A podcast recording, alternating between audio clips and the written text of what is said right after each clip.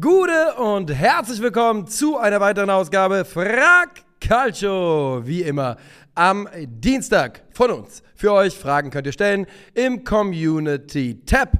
Und wenn ihr dieses Video schaut, ohne den Abo äh, Kanal abonniert zu haben, so wollen wir das sagen, dann bastet, erwischt. Jetzt wird abonniert, Freunde. Ansonsten Auge auf den Job. In wenigen Wochen hoffentlich, hoffentlich kommt da was Neues. Wir arbeiten dran. Und jetzt gehen wir rein in die erste Frage. Und die kommt von Yannick 4839. Und der fragt, Moin Nico, Dortmund ist, was die Leistung angeht, sehr mager in die Saison gestartet. Ist dieses Jahr eventuell der Einzug in die Champions League gefährdet? Die Konkurrenz mit Leipzig, Leverkusen und Union scheint sehr stark zu sein. Grüße aus Essen. Und die ganz kurze Antwort wäre, ja, schon. Ich glaube, dass der Kader des BVB immer noch gut genug ist, um äh, sich für die Champions League zu qualifizieren. Also auch im direkten Vergleich mit den eben genannten Mannschaften glaube ich, dass die Kaderqualität von Dortmund gut genug sein kann, um sich für die Champions League zu qualifizieren. Aber da ist ja jetzt schon ein Kann drin und äh, das, was Janik hier gefragt hat oder gesagt hat, ist nämlich komplett richtig. Leipzig ist deutlich stärker geworden. Leverkusen sieht Stand jetzt unglaublich stark aus. Union macht halt weiter Union-Dinge und das bedeutet Punkte einfahren. Sechs Punkte aus zwei Spielen, keine weiteren Fragen.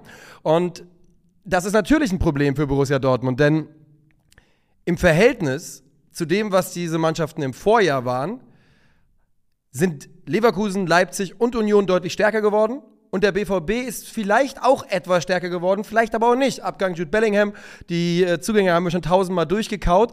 Das heißt, Definitiv ist die Konkurrenz näher an Dortmund rangerutscht oder rangerückt. Ich glaube, das ist vollkommen klar. Und jetzt ist eben die Frage, kriegen die Dortmunder die Kurve? Und die ersten zwei Spiele sahen erschreckend schlecht aus. Mit dem Ball absolut planlos. Ähm, hinten raus, wir haben es an verschiedener Stelle schon mal diskutiert, Emre Can mit der Hauptaufgabe des Spielaufbaus betraut und äh, hat damit so seine Schwierigkeiten und aber auch nicht nur in der letzten Reihe, sondern weiter nach vorne, ähm, mit Blick auf Sebastian Aller beispielsweise.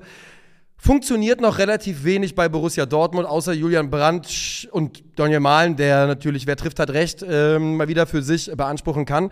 Scheint diese BVB-Mannschaft sich noch gar nicht gefunden zu haben. Und deshalb ist meine kurze Antwort darauf: Ja, die Champions League-Qualifikation für den BVB ist in Gefahr und man sollte die Saison genauso betrachten. Ich setze mich jetzt nicht hier hin und sage, wir müssen am zweiten Spieltag Terzic feuern.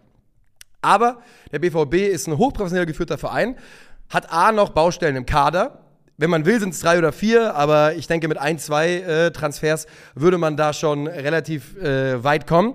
Und der BVB muss eben für sich selber schauen, passt es mit dem Trainer?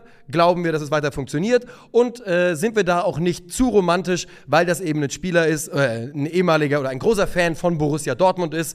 Das ist natürlich eine Sache, die sehr, sehr viel wert ist, aber am Ende des Tages muss der BVB schauen, dass man den sportlichen Erfolg eben nicht irgendwie gefährdet. Und ich will jetzt noch nicht den Teufel an die Wand malen. Klar ist aber, Borussia Dortmund muss sich zusammenreißen, muss aufpassen und möglichst schnell in die Spur, Spur kommen.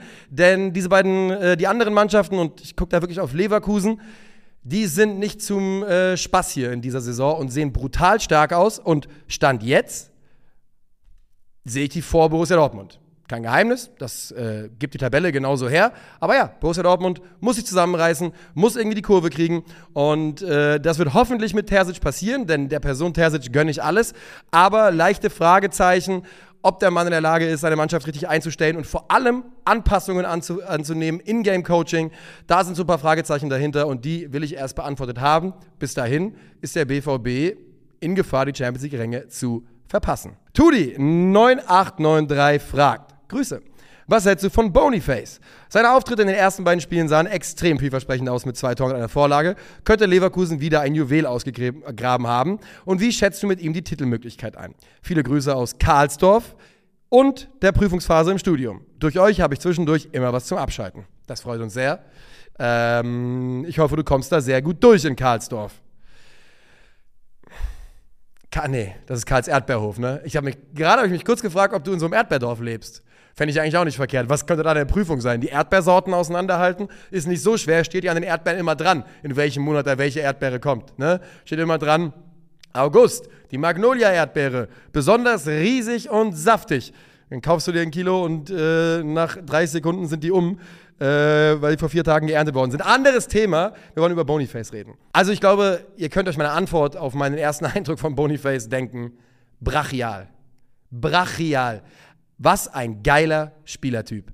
Ähm, genauso breit wie hoch. Ich, was, was wiegt der Mann? Boniface Gewicht. Wir machen wie immer äh, Live-Recherche. Live Boniface Gewicht. Ähm, wird hier geführt mit 1,89, 85 Kilo. Und genau so fühlt sich's an. Der Mann ist eine Naturgewalt auf dem Feld. Ähm, das Verständnis, dass er jetzt schon mit Florian Wirz aufbringt, sollte allen anderen Bundesligamannschaften äh, auf jeden Fall ein bisschen Angst einflößen. Mit Frimpong gibt es noch ein paar Probleme. Wenn das sich noch ein bisschen einspielt, hat Leverkusen da eine Offensivmaschinerie am Laufen, die um Wirtz und Boniface aufgestellt unglaublich äh, brutal sein könnte. Gladbach hat es zu spüren bekommen, in meinen Augen hat Leverkusen Gladbach nach Belieben dominiert. Gladbach hatte keine Aktien in diesem Spiel. Erst als Leverkusen 3-0 geführt hat, erst als sie die Leine ein bisschen locker gelassen haben, dann durfte Gladbach mitspielen. Und das war aber komplett nur auf äh, der Gunst von Leverkusen aufgebaut. Hätten die gewollt, hätten die das Spiel genau so zu Ende spielen können. Und äh, Gladbach hätte nicht einmal rausgefunden, ob Leverkusen überhaupt mit einem Keeper spielt. Bisschen überspitzt gesagt. Haben sie also mit Boniface ein Juwel ausgegraben? Ja, haben sie es wirklich ausgegraben, weiß ich nicht, denn äh, es ist ja nicht so, dass Boniface jetzt nirgendwo auf dem Radar war, aber ich glaube schon, dass Leverkusen ähm, überzeugter von ihm war, als es viele andere waren. Die waren bereit äh, zu sagen, das ist der Mann, mit dem wir in die Saison vorne äh, gehen wollen. Und er scheint wirklich wie die Faust aufs Auge zu passen. Ähm, ich nochmal, das Zusammenspiel mit Florian Wirz ist jetzt schon wirklich beängstigend. Das zweite Tor gegen Gladbach und da muss man natürlich auch die Gladbacher Defensive anzählen, die da äh, sich überhaupt nicht gut angestellt hat. Aber erst dieser Lauf von Florian Wirz und dann Boniface, der Marvin Friedrich da aussehen lässt wie einen keine Ahnung, wie einen 65 Kilo Außenverteidiger und äh, einfach seinen Körper da rein tankt und das Ding verwandelt. Das sah schon brutal gut aus. Wie schätzt du die Titelmöglichkeiten ein? Naja, Leverkusen bleibt für mich halt Leverkusen, ne? Das ist so ein bisschen mein Problem. Ich bin so lange Fußballfan und trotzdem hat Leverkusen nie einen Titel gewonnen in dieser Zeit. War alles vorher. Wenn man schaut, was Leverkusen für Mannschaften hatte, da denkt man natürlich vor allem an 2002, an 1999, ähm, wo, man, wo man knapp gescheitert ist. War 99? Ja, war 99. Wo man knapp gescheitert ist, wo man kurz davor war ähm, und dann auf die Mannschaft heute guckt, dann ist es natürlich jetzt noch ein bisschen früh in der Saison. Die haben zwei, drei Pflichtspiele bis jetzt gemacht, die waren absolut überzeugend, aber es ist sehr, sehr früh, das einzuschätzen. Ganz generell kriegt Leverkusen bei mir halt immer den äh, Vizekusen Restzweifel. Und ich glaube erst, dass sie den Titel gewinnen können, wenn sie den Titel in der Hand haben. Aber diese Mannschaft, wie sie jetzt da gerade dasteht, mit Xabi Alonso, der, ähm, dessen Aktien, glaube ich, gerade noch weiter durch die Decke gehen. Das ist ein Bewerbungsschreiben an Real Madrid für den kommenden Sommer, wie es kaum jemand anderes abliefert. Stand jetzt, wir sind am zweiten Spieltag. Ne? Bei allem, was ich heute sage zur Bundesliga, muss man das immer im Hinterkopf behalten. Es ist brutal früh in dieser Saison. Die können am nächsten Spieltag wie auch immer äh, verlieren und dann äh, sieht das Ganze ganz anders aus. Aber ähm, mit Xabi Alonso, mit eben dieser Mannschaft, mit auch einem Jonas Hofmann, den ich noch nicht erwähnt habe, der Plug und Play in dieses System reinpasst äh, bei Xabi Alonso, der ja auch schon, glaube ich, zwei Torbeteiligungen mindestens, wenn nicht drei gesammelt hat, ähm, der unglaubliche Passstatistiken aufweist. Florian Wirz und äh, Boniface, die schon angesprochen sind, äh, daneben. Das ist einfach schon eine Qualität in dieser Offensive bei Bayern 04, die aktuell in der Frühphase der Saison bei keiner anderen Mannschaft so zu finden ist. Ähm, Grimaldo haben wir noch nicht mehr erwähnt bis jetzt. Auch der wieder mit Torbeteiligung jetzt am Wochenende. Schöne Kopfballvorlage beim ersten Tor von Boniface. Und das ist einfach eine Qualität, die sich vor Dortmund nicht verstecken muss. Der Kader in der, in der Breite, müssen wir drüber reden, kann man drüber streiten. Wobei ich sogar da sagen würde, bei Bayer Leverkusen kommt Patrick Schick zurück, kommt Armin Adli zurück, ähm, äh, Teller ist ja jetzt da, Nathan Teller. Das heißt, durchaus äh, eher noch besser, äh, noch besser in der Zukunft als jetzt gerade. Und äh, ich muss wirklich sagen, dass es mich überrascht hat, wie gut Leverkusen äh, hier reingeht in die Saison und wie gut Boniface ist. Aber man muss den eben auch nicht lange zugucken, um dann seine Meinung, so wie ich, zu revidieren und zu sagen, ja, okay, vielleicht sind die doch vor äh, Borussia Dortmund. Das habe ich sie ja im Ranking nicht gehabt. Ich habe sie, glaube ich, auf drei. Ich hatte, glaube ich, ich glaube, ich hatte Bayern, Dortmund, Leverkusen, RB gesagt. Ähm, und dann muss man nochmal drüber nachdenken und kann dann sagen, vielleicht eben doch Leverkusen aktuell die Nummer zwei. Und ganz im Ernst, lass die halt mal gegen Bayern spielen. Also wir haben ja schon ein paar Mal hier in diesem Format, ob es jetzt hier war oder beim äh, Q&A bei OneFootball, hat der Krügi auch schon mal Leverkusen zur Meisterschaft geredet. Ich werde es jetzt nicht machen, aber es ist vollkommen klar, dass diese Mannschaft Stand jetzt aussieht wie das Team, das man schlagen muss. Und ähm, wenn ich Bayern wäre, hätte ich jetzt gerade keine Lust, gegen Leverkusen anzutreten. Wann ist denn das Spiel? Komm, wir gucken mal. Spielplan. Ähm, dip, dip, dip, am vierten Spieltag. Upsi. Jetzt kommt Darmstadt und dann kommt am 15.09. auswärts in München. Na, na, danach reden wir nochmal, Freunde. Danach reden wir nochmal. Am 15.09. auswärts in München. Wir gehen zur nächsten Frage und die kommt von Hami1012. Moin Nico, laut Medienberichten steht neben dem Transfer von Kolo zu PSG nur noch der Abgang von Jobbe Lindström zu Napoli fest. Wie siehst du diesen Transfer? Siehst du es negativ wegen, der, wegen des Qualitätsverlustes, vor allem durch RKM? Oder glaubst du, dass mit dem Geld die Lücken adäquat ersetzt werden und man vielleicht sogar besser dasteht als letzte Saison? Grüße. Ähm, also, okay, zuerst mal ganz grundlegend, wie finde ich diese Transfers? Ich glaube, dass man, wir sind, wir haben heute den 28. Wenn ihr das hier seht, ist es der 29. Da wird der Transfer von äh, Jesper Lindström vielleicht sogar schon verkündet sein. Medizincheck wird, glaube ich, am Dienstag stattfinden. Kolomuani sah am Samstag aus wie ein Spieler, der nicht bei der Eintracht spielen will und äh, der sich in meinen Augen auch verabschiedet hat. Ähm, das heißt, ich sehe es genau wie der Hami, beide Spieler sind wohl weg. Das erstmal ganz nüchtern betrachtet, finde ich natürlich nicht so gut. Spieler wie Randall Kolomuani, die 30 Scorerpunkte in 34 Einsätzen in der Bundesliga machen, die in der Champions League, ich habe es mir aufgeschrieben, Moment, in der abgelaufenen Saison, nee, das sind die Leistungsdaten dieser Saison, ich habe es mir also doch nicht aufgeschrieben, ähm, der in der abgelaufenen Saison in der Champions League zwei Tore gemacht hat, aber wir erinnern uns, Lissabon sehr, sehr wichtig, der im DFB-Pokal in sechs Einsätzen sechs Tore und drei Vorlagen gemacht hat. Wir reden also von einem Spieler, der in 46 Spielen 23 Tore, 17 Vorlagen für Eintracht Frankfurt gemacht hat. So ein Spieler wächst nicht auf Bäumen. Und so ein Spieler ersetzt du nicht eins zu eins adäquat. Geht nicht. Es geht nicht. Dass Kolomoani überhaupt bei der Eintracht gelandet ist, ist, ist retrospektiv ein großer Glücksfall. Ähm, man hat sich früh um ihn bemüht und andere Mannschaften haben, glaube ich, nicht daran geglaubt, dass die äh, kleinen, ja, die kleinen, die aufgeflackerte Qualität, die man schon vorher bei ihm gesehen hat, eben so hoch ist, wie sie dann war. Die Eintracht war dann auch sehr, sehr früh dran mit der Verpflichtung, früh alles äh, unter Dach und Fach gebracht und ähm, das war also sehr, sehr glücklich. Selbst mit dem Geld, was man jetzt bekommt, kriegt man ihn nicht ersetzt. Wird die Eintracht einen guten Spieler, guten Stürmer holen? Mit Sicherheit. Etikette liest sich sehr, sehr gut.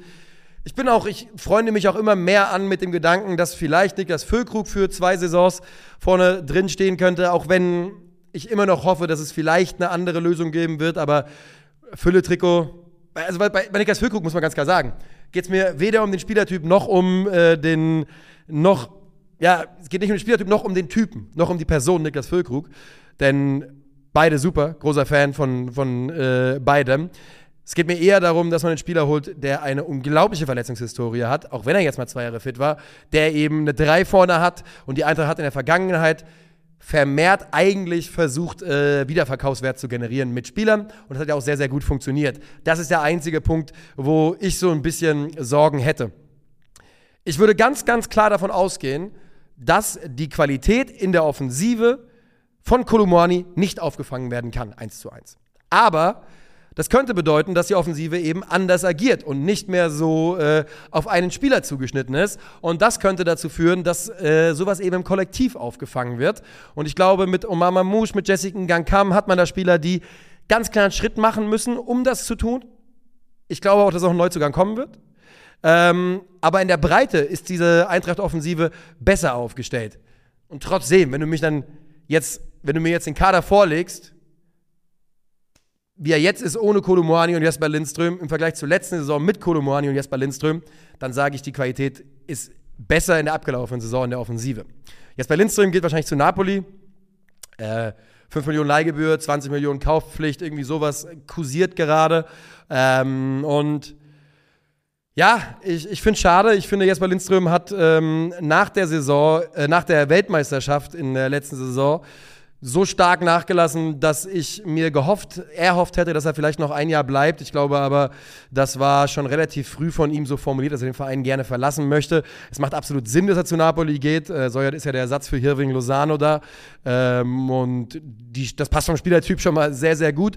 Hat Qualitäten, die der Eintracht, ähm, die die Eintracht vermissen wird. Ist der schnellste Spieler im Kader in meinen Augen. Gut, ja, Kolo ist natürlich einige schnelle Spieler, aber er ist einer der schnellsten Spieler im Kader, ist einer der besten Spieler im Gegenpressing. Ne? Mit seiner Geschwindigkeit ist er da immer wieder reingespritzt, hat gefährliche Situationen heraufbeschworen. Und wenn man auf Jesper Lindström vor der Weltmeisterschaft schaut in der abgelaufenen Saison, dieser Spieler würde der Eintracht brutal gut zu Gesicht stehen.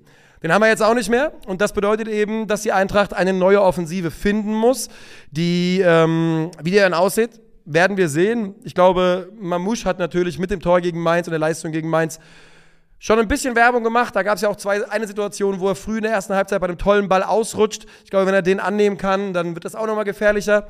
Aber für mich ist dann trotzdem relativ klar, dass es noch jemanden, äh, dass noch jemand kommen muss. Ähm, Etikette, da hört man, dass der Spieler noch nicht so ganz überzeugt sein soll. Aber es sind ja nur noch vier Tage auf der Uhr. Er ist auch nirgendwo anders unter, untergekommen. Seine Zukunft liegt nicht in Paris. Am Ende wird es vielleicht keine Liebeshochzeit und er kommt trotzdem. Ob das sein Ideal ist, müssen andere bewerten. Ich, ich finde es einfach schade, dass, ähm, dass was heißt schade? Ich finde es einfach blöd, dass die Transferfenster so tief in die Saison reinragen. Es nervt einfach. Und es nervt ja nicht nur mich als Eintracht-Fan, es nervt euch ja alle. Es nervt jeden, der mit Fußball irgendwie zu tun hat. Man hat es am Wochenende in der Berichterstattung immer wieder gehört. Es macht einfach keinen Spaß, Mann. Kolomani trifft am ersten Spieltag, Kolomani trifft in der Conference League, Kolomani trifft in, im DFB-Pokal und Kolomani ist nach dem zweiten Spieltag weg. Und das sind einfach so Sachen, weißt du, es nervt. Es nervt. Ähm, ja, die Eintracht steht also wieder einmal vor einem Umbau, den sie jetzt sehr, sehr spät noch irgendwie wuppen müssen. Ich bin gespannt, wer da noch kommt. Ich würde nur mit einem Neuzugang rechnen. Wenn es zwei werden, umso besser. Wer das dann sein wird, äh, wir werden es erleben. Aber für mich ist eigentlich klar, dass die Qualität der Eintracht-Offensive in der Spitze nicht so gut sein wird wie in der abgelaufenen Saison. Aber wie auch, wenn man einen Spieler wie Kolomwani hatte, der eben, ja, äh, Sachen gemacht hat, die man bei der Eintracht so noch ganz, ganz selten gesehen hat. That being said, es ist ja nicht so, zum Beispiel André Silva, dass die Eintracht nicht andere Spieler auf äh, 20 Tore plus äh, Level bringen kann in relativ kurzer Zeit. Und ähm, vielleicht kriegt man einfach den nächsten, der dann nächstes Jahr für einen teuren Preis äh, den Club verlassen will. Klar ist aber, sie werden mir beide, beide fehlen. Kolomuani ähm, sportlich, Jesper Lindström vor allem menschlich. Ich fand den Jungen immer unglaublich sympathisch. Und ich finde, wenn man bei dem draufschaut und die Karriere, wie die sich liest, Brøndby, Eintracht, Napoli, schon coole Vereine. Ne? Liest sich besser als, als bei Kolo, würde ich behaupten. Lele King, Lele King, Lele fragt, Servus Nico. Bin seit 15 Jahren durch und durch Augsburg-Fan, kann mir also auch noch vorstellen, ein anderer Fan zu sein. Zu sein. Guck mal, da mache ich dich, mache ich mich über dich lustig, weil du noch schreibst und verhaspel das nächste Wort. Deshalb eine Frage: Wie siehst du aktuell den Augsburg-Kader und den Augsburg-Trainer? Wird das heuer mal was ohne Abstieg sorgen? Mir gefällt der Augsburg-Kader. Ähm, wir haben an anderer Stelle schon mal ausführlich über die Neuzugänge gesprochen, äh, in 50 plus 2 zum Beispiel in der Folge. Da hat Augsburg einiges Gutes gemacht. Ich finde, Pfeiffer ist ein spannender Neuzugang. Ähm, ich, äh, wir haben über Breithaupt gesprochen, von dem wir uns viel versprechen, auch wenn es bis jetzt noch nicht ganz auf dem Level angekommen ist. Und jetzt gerade fällt bei mir komplett einmal das Internet aus. Gute Sache. Gute Sache. Wir gucken, ob wir es trotzdem irgendwie hinbekommen. Über Handy, Hotspot, ansonsten, ansonsten, Freunde, wir lassen uns nicht aufhalten vom Internet. Aber wir machen hier mal kurz einen Cut. Da sind wir wieder. Internet geht wieder, wir sind zurück. Ja, äh, also zurück zum FCA. Tim Breiter hatte ich, hatte ich gesagt, Patrick Pfeiffer hatte ich gesagt, Finn Dahm ablösefrei, Finn Dahm, äh, habe ich so ein bisschen Bauchschmerzen mit. Äh, Philipp Tietz, Sven Michel, erfahrene Jungs für die Offensive. Demirovic gehalten. Nicht, dass es da große Gerüchte gab, aber Demirovic ist, glaube ich, brutal wichtig für diese Mannschaft. Die Einstellung von dem Jungen gefällt mir wirklich jedes Mal. Gegen Bayern gestern über 90 Minuten gekämpft, alles gegeben, äh, sich wohl bewusst gewesen, dass er die größte Chance vergeben hat. Also die Art von Leader, die du in diesem Kader haben willst. Und da steht im Feld natürlich mit Enrico Maaßen, mit dem Trainer. Und ich will jetzt nicht zu streng mit ihm sein. Ich habe nämlich so prinzipiell doch das Gefühl, dass bei Maaßen vielleicht ein Lernprozess stattfindet und dass er in der Lage ist, dieses Augsburg aufs nächste Level zu führen. Trotzdem hatte ich ihn getippt als erste Entlassung ähm, in der neuen Saison. Und die beiden Spiele bis jetzt reichen mir auch wirklich noch nicht, um das irgendwie zu bewerten. Denn das Gladbach-Spiel 4-4 war einfach vogelwild und defensiv ja auch phasenweise katastrophal, da müssen wir nicht drüber reden. Und Bayern war absolut in Ordnung, aber du verlierst ja trotzdem 3 zu 1. Es ist also noch ein bisschen früh, um da jetzt ein Urteil zu fällen. Mein Bauchgefühl sagt mir weiterhin, dass Enrico Maaßen die Saison nicht mit Augsburg beenden wird. Und meine Prognose war ja, dass Augsburg gerade so den einstelligen Tabellenplatz äh, belegen wird. War, war vielleicht ein Hottake, aber das war ja auch meine Überraschung. Soll ja ein bisschen hot sein. Und daran glaube ich weiterhin. Also ich lehne mich aus dem Fenster und sage, ja, der FCA wird diese Saison ohne Abstiegssorgen beenden. Abstiegssorgen beginnen für mich, ich sag mal so, wenn du an den letzten drei Spieltagen, vier Spieltagen noch dick in der Verlosung bist äh, für das Ticket in Liga 2. Und ich glaube, das wird man schaffen, dass sie das nicht tun werden, sondern äh, da irgendwo so gesichert sind und wenn es Platz 12 ist, dass sie sich da keine Sorgen mehr machen müssen. Und das wäre ja für den FCA, die ja wirklich Platz 15 eigentlich äh, gemietet haben, gepachtet haben, schon ein großer Erfolg.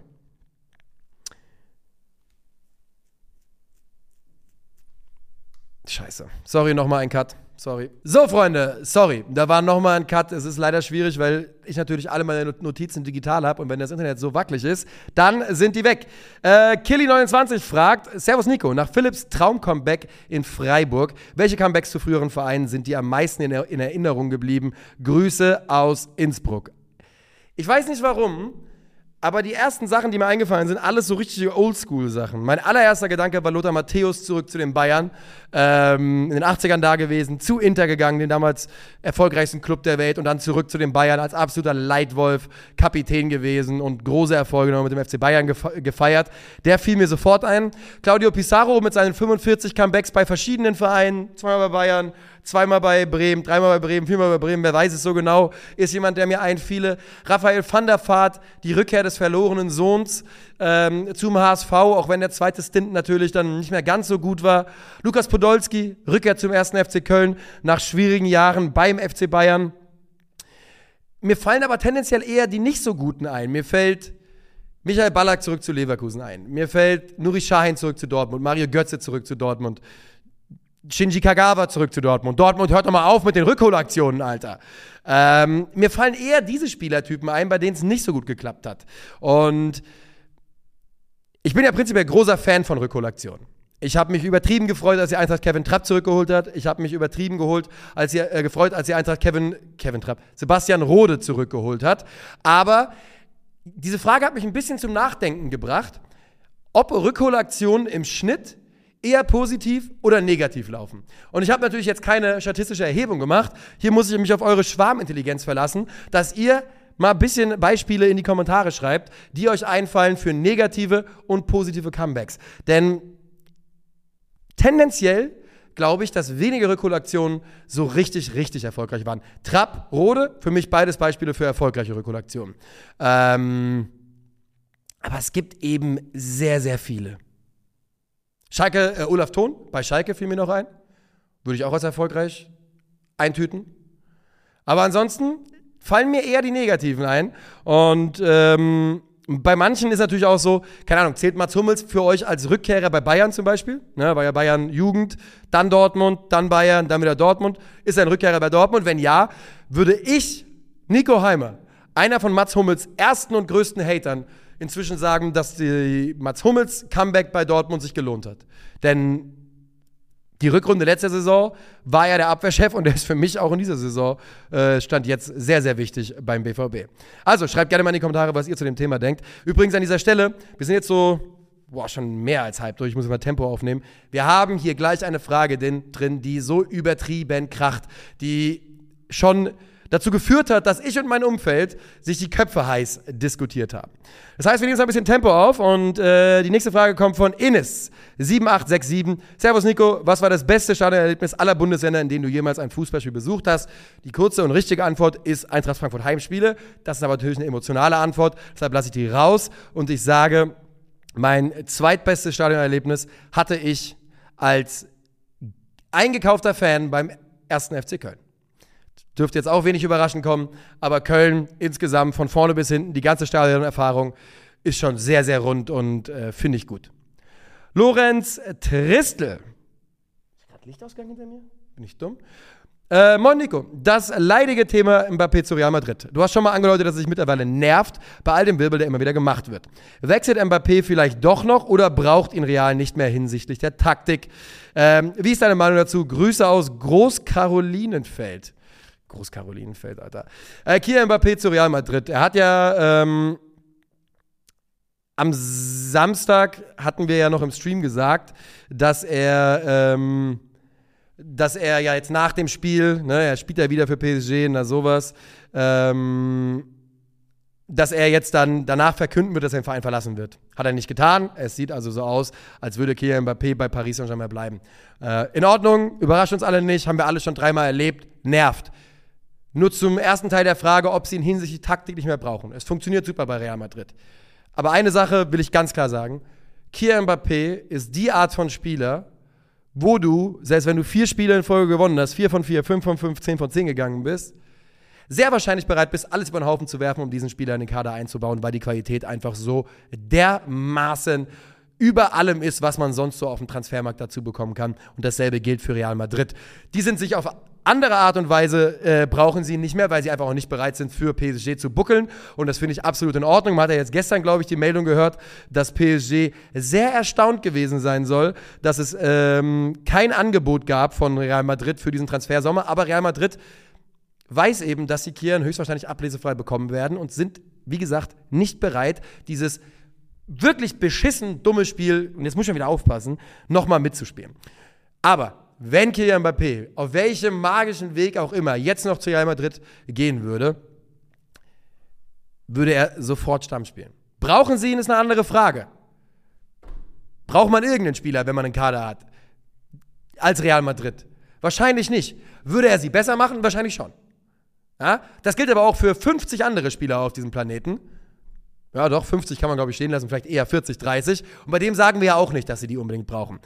Wenn Kian jetzt noch irgendwie dahin gehen würde, würde er sofort eine tragende Rolle spielen, aber Real Madrid braucht ihn natürlich in der Form nicht. Trotzdem werden sie ihn bekommen. Und wenn im Winter Transfergerüchte Mbappé zu Real Madrid aufkommen, dass Real jetzt irgendwie im Winter 50, 60, 100 Millionen bezahlt, dann flippe ich wirklich aus.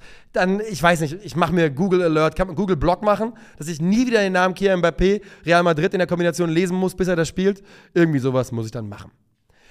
Jay Drago mit der Frage. Servus, Servus Nico. Manuel Neuer ist heute das erste Mal nach seinem Skiunfall zurück im Teamtraining. Denkst du, er wird nochmal zu seiner alten Form zurückfinden? Also, Manuel Neuer. Wann war denn Manuel Neuer das letzte Mal in seiner alten Form, in seiner Peakform? Ich würde sagen, das ist schon so oder so ein paar Jahre her. Manuel Neuer wird am Ende dieser Saison 38 Jahre alt sein, hat einen offenen Schien- und Wadenbeinbruch und ähm, das ist eben eine Verletzung, die bei einem Spieler, der näher an der 40 ist als an der 30, einen ganz anderen Heilungsverlauf und Heilungsprozess nimmt als bei jüngeren Leuten. Manuel Neuer hat natürlich die beste medizinische Betreuung, die es geben kann. Und trotzdem, nochmal, er wird 38 Jahre alt. Manuel Neuer ist ein Ausnahmeathlet, wie es nur wenige vor ihm gab. Er ist der beste Torhüter aller Zeiten. Er hat Dinge gemacht im Tor und 40 Meter vor seinem Tor, die man von Torhütern niemals gesehen hat und wahrscheinlich nie wieder sehen wird. Er ist einer der größten Spieler in der Geschichte des Fußballs. Er hat alles gewonnen, was es zu gewonnen gibt, gewinnen gibt. Glaube ich, dass er den Kampf gegen diese Verletzung gewinnen kann und auf Weltklasse-Level zurückkehren kann? Nein. Aber ich glaube es einfach nur nicht. Ne? Ich weiß es nicht. Wenn er es macht, Chapeau, Alter. Chapeau, wirklich. Das wäre in meinen Augen unglaublich. Es wäre wirklich fast schon unglaublich, wenn er in diesem Alter von so einer Verletzung zurückkehrt und nochmal ein absoluter Weltklasse-Torhüter werden, werden kann. Aber ich glaube es nicht. Ich glaube, er wird wieder die Nummer 1 werden. Ich glaube, er wird noch, wahrscheinlich noch dieses Jahr irgendwann vielleicht wieder im Kasten stehen für den FC Bayern. Und das ist ja dann schon mehr, als ich ihm noch vor Wochen und Monaten zugetraut habe. Ich habe ja im Januar schon gesagt, ich glaube, er wird nie wieder für, für Bayern spielen. Was mich von dieser Meinung jetzt abgebracht hat, ist das Transfergebaren der Bayern in dieser Transferperiode. Ich glaube, wäre man, wäre man medizinisch zum selben Schluss gekommen wie Ferndiagnose von Dr. Heimer, ähm, dann hätte man anders agiert auf dem Transfermarkt und hätte eine neue Nummer 1 verpflichtet. Hat man nicht gemacht. Deshalb glaube ich, dass man noch an Manuel glaubt. Aber es ist ein verdammt langer Weg in diesem Alter von so einer Verletzung zurückzukehren. Ich drücke ihm die Daumen. Ähm, einfach auch, weil ich es für so einen Spieler sehr, sehr schade finde, fände, wenn eine Verletzung seine Karriere beendet und nicht er selbst, wenn nicht er selbst irgendwann sagen kann, das war's, herzlichen Dank und auf Wiedersehen. Das hat man verdient nach ähm, solchen Leistungen, aber es wird ein langer Weg zurück für unseren Manu. Kurze Off-Topic-Frage und dann gehen wir hier richtig ans Eingemachte. Von Papa Porridge, Pawpaw Porridge. Off-Topic, wie sehr gefällt dir Berlin im Vergleich zu Frankfurt? Würdest du, falls die Option bestünde, das gesamte Culture-Team nach Frankfurt relocaten? Also ich mag Berlin super gerne. Ähm, ich bin ja nicht zufällig hierher gezogen und ich bin nicht zufällig inzwischen seit 13 Jahren oder sowas hier. Ich liebe die Stadt auf jeden Fall. Was ich aber merke, ist natürlich auch, ich bin jetzt Mitte 30, ich bin jetzt, ich werde 34 Ende dieses Jahres, yo. Also auch ich, ne, wenn ich mir Schienenwadenbein breche, Freunde, dann müsst ihr mich nicht fragen, ob ich nochmal zu meiner alten Form zurückkomme. Die Antwort ist nein. Ähm, was natürlich irgendwann passiert ist, Berlin bietet für junge Leute nochmal mehr als äh, für Leute, wenn man ein bisschen älter wird. Und ich gehe halt einfach nicht mehr so viel feiern. Corona hat da, hat da bei mir relativ klaren Strich drunter gesetzt. Vor Corona habe ich in Kneipen gelebt, danach äh, nicht mehr so sehr. Und äh, das führt natürlich dann dazu, und so geht es, glaube ich, allen Leuten, wenn sie älter werden, die lange Jahre, und du müsst, ihr müsst euch überlegen, wie gesagt, ich werde 34 Jahre alt, ich bin seit 12, 13 Jahren weg, gutes Drittel meines Lebens, geht es auf? Ja. Bin ich 600 Kilometer, 700 Kilometer von meiner Familie entfernt. Und äh, das ist natürlich eher das, was einem zu, zu schaffen macht, was einem zu denken gibt und wo man dann so sich überlegt, ich würde schon, ich bin Onkel geworden letztes Jahr, ich wäre gerne näher bei meinem Neffen und äh, meine, meine Eltern, geht, es geht allen gut, alles super, meine Eltern werden ja auch nicht jünger und ich würde gerne mehr Zeit mit meinen Eltern verbringen. Von daher, natürlich gibt es solche Gedanken, aber es ist gar keine Option überhaupt keine, wie auch, ne? Äh, also da müsste man triangulieren, den mittlersten Punkt zwischen Wiesbaden, aus welchem Kaff auch, auch immer äh, Niklas am Ende des Tages wirklich herkommt, und äh, Hamburg. Und dann, glaube ich, ist auch keinem geholfen, da bleiben wir lieber in Berlin. Ähm, ich würde aber nicht nach Frankfurt ziehen, ich würde, glaube ich, in den Rheingau ziehen, tatsächlich. Wenn ich hier in dieser absolut hypothetischen Spinnerwelt diese Frage beantworte. Und jetzt gehen wir dahin, wo es weh tut, Freunde. Die Frage kommt von Danny Ebenstein, Moin Nico. Im Wrestling wurde vor kurzem diskutiert, wer zum Mount Rushmore des Wrestling gehört. Also die vier wichtigsten Säulen aus verschiedenen Ähren. Wer gehört deiner Meinung nach in den Mount Rushmore des Fußballs weltweit und den Fußball Deutschlands? Wir machen jetzt nur weltweit. Können äh, sowohl Spieler, Trainer als auch sonstige sein. Grüße aus Elsterwerda. Okay, Freunde, also, ihr müsst jetzt mitdenken. Zuallererst mal vorne ein Disclaimer. Meine Antwort hat keinen Anspruch auf Richtigkeit. Ich glaube, es ist fast unmöglich, die lange und bunte Historie des Fußballs auf vier Namen einzudampfen. Ich habe es trotzdem versucht. Ich habe es trotzdem versucht. Okay. Überlegt euch, wer für euch dabei wäre. Drei Namen waren für mich tatsächlich relativ safe. Und ich fange mal mit dem an, der ähm, am ältesten ist von denen. Und das ist Pelé. Pelé, der König. Das war sein Spitzname. Und äh, wir machen uns gerne mal lustig über Pelé, ne? Über 1000 Tore, die meisten davon gegen seinen Cousin im Wald irgendwo geschossen und sowas. Wir haben die Gags alle mal gehört, aber Pelé ist dreifacher Weltmeister, wurde zum besten Fußball des Jahrtausends gewählt, zum besten Fußball des Jahrhunderts gewählt, wurde zum besten Fußball Südamerikas gewählt und war ganz einfach der dominanteste Spieler seiner Ära und war in der Zeit, als er durchbrach, 1958 ist erstmal Weltmeister geworden, 1962 und 1970 wieder Weltmeister geworden das Unglaublichste, was der Fußball jemals gesehen hatte. Das war als ein, wie ein Spieler, der aus der Zukunft gekommen ist, um damals zu zeigen, wie man Fußball spielen könnte. Das übrigens in äh, zum Teil noch gegen Gegner, wo es eine andere Auslegung der Foulregel gab. Die haben versucht, Pelé die Beine zu brechen und haben es nicht geschafft. Pelé, der König, ist für mich Gesetz. Auch wenn wir ihn alle nicht spielen gesehen haben, glaube ich, es wäre kein Mount Rushmore ohne Pelé. Und deshalb hier mein erstes Lock für den König El Rey Pelé aus Brasilien. Der zweite. Johann Cruyff. Johann Cruyff ist Europas Fußballer des Jahres, äh, des Jahrhunderts, Jahrhunderts, des 20. Jahrhunderts, ähm, ist der größte Vordenker des modernen Fußballs. Auf keiner Schulter steht der moderne Fußball so sehr wie auf der von Johann Cruyff, Entwickler des Football Total, Entwickler des Pressings, Entwickler von äh, der Idee, dass Außenverteidiger overlappen, sich ins Angriffsspiel einbauen, überhaupt erst, dass Verteidiger eine Rolle spielen im Spielaufbau, im Offensivspiel und ähm, einfach mit seiner Art, den Fußball zu denken und weiterzuentwickeln, ganz elementar auch für das, was dann 40 Jahre später Pep Guardiola macht. Sowohl bei Barcelona als auch bei Manchester City. Ohne Johann Cruyff hätten beide wahrscheinlich nicht die Karriere gehabt, die sie heute haben. Ganz sicher Pep Guardiola. Bei Lionel Messi ist er natürlich auch Profiteur des Systems gewesen, in dem er dann gespielt hat, weil es natürlich auch irgendwann auf ihn zugeschneidert war. Aber ich, äh, falls euch das jetzt überrascht, dann lege ich euch ans, ans, Herzen, einfach mal zu googeln, Johann Cruyff, Einfluss auf den Fußball. Äh, sogar bei Wikipedia findet ihr viel dazu. Johann Cruyff hat unglaublich viel geschaffen im Fußball und ist für mich das zweite Gesicht, das neben Pelé in den Mount Rushmore des Fußballs kommt. Damit sind wir beim dritten Namen angekommen. Und ich kann euch jetzt schon sagen, dass der vierte noch nicht feststeht. Den machen wir gleich gemeinsam aus. Der dritte ist, vielleicht könnt ihr es euch denken, Lionel Messi. Er ist wahrscheinlich der GOAT. Er ist, im Zweifel ist er der GOAT. Er ist der GOAT. Lionel Messi ist der größte, beste Fußballer aller Zeiten. Unzählige Rekorde, äh, Weltmeister, Champions League-Sieger und eine ganze Generation an Kindern, die auf diesen kleinen Argentinier schauen und sagen, das ist mein Vorbild ich habe das Talent nicht, ich habe nicht ein Prozent des Talents, ich habe nicht ein 0,5 Prozent des, des, Talents, aber dieser Mann ist mein Vorbild. Magisch ähm, und die Einordnung, die er sich gerade selbst nochmal gibt mit dieser Zeit in der MLS, finde ich auch nochmal beeindruckend hinten raus irgendwie, weil ja, es ist nur die MLS, aber genau deswegen, äh, der geht eben in diese Liga und macht da, was er verdammt nochmal will. Und die MLS hat am allerwenigsten mit dieser Einordnung zu tun, aber Lionel Messi gehört und wir sind an einem Punkt in seiner Karriere angekommen, wo man das hier als Vorfazit mal so äh, ziehen kann. Lionel Messi gehört auf diesen Mount Rushmore und ist das dritte Gesicht. Und jetzt, Freunde, geht es um den vierten Namen. Jetzt geht es um den vierten Namen und da wird schwierig. Ich sage euch jetzt, wer meine beiden Endkandidaten sind. Viele Namen wurden gewälzt, heiße Diskussionen wurden geführt. Die beiden Namen sind Cristiano Ronaldo und Franz Beckenbauer.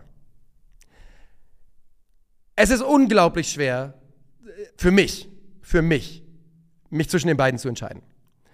Was spricht für Franz Beckenbauer? Franz Beckenbauer ist der Prototyp des modernen Verteidigers gewesen. Quasi der feuchte Träum von Johann Cruyff.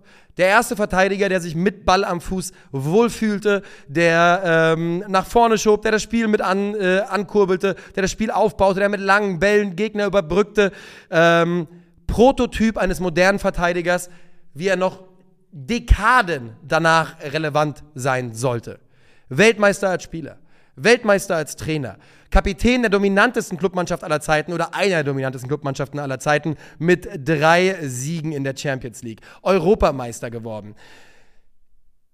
Die Weltmeisterschaft nach Deutschland geholt, wenn ihr so wollt. Wenn ihr so wollt, ist so, ne? Ich wollte jetzt noch gerade anfangen, die ganzen anderen äh, Titel aufzuzählen, die er gewonnen hat. Aber ich glaube, das spricht schon mal für sich. Auf der anderen Seite ist natürlich Cristiano Ronaldo. Europameister.